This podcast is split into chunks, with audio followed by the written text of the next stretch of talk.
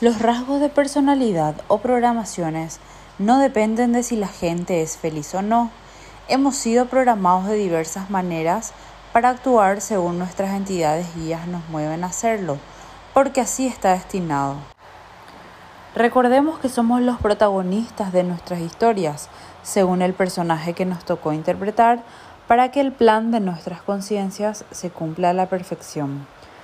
Cuando aceptemos esta diversidad de acuerdo a los objetivos planteados, obtendremos la capacidad de aprender de todas las personas y sus programaciones, evitando los realces de emociones.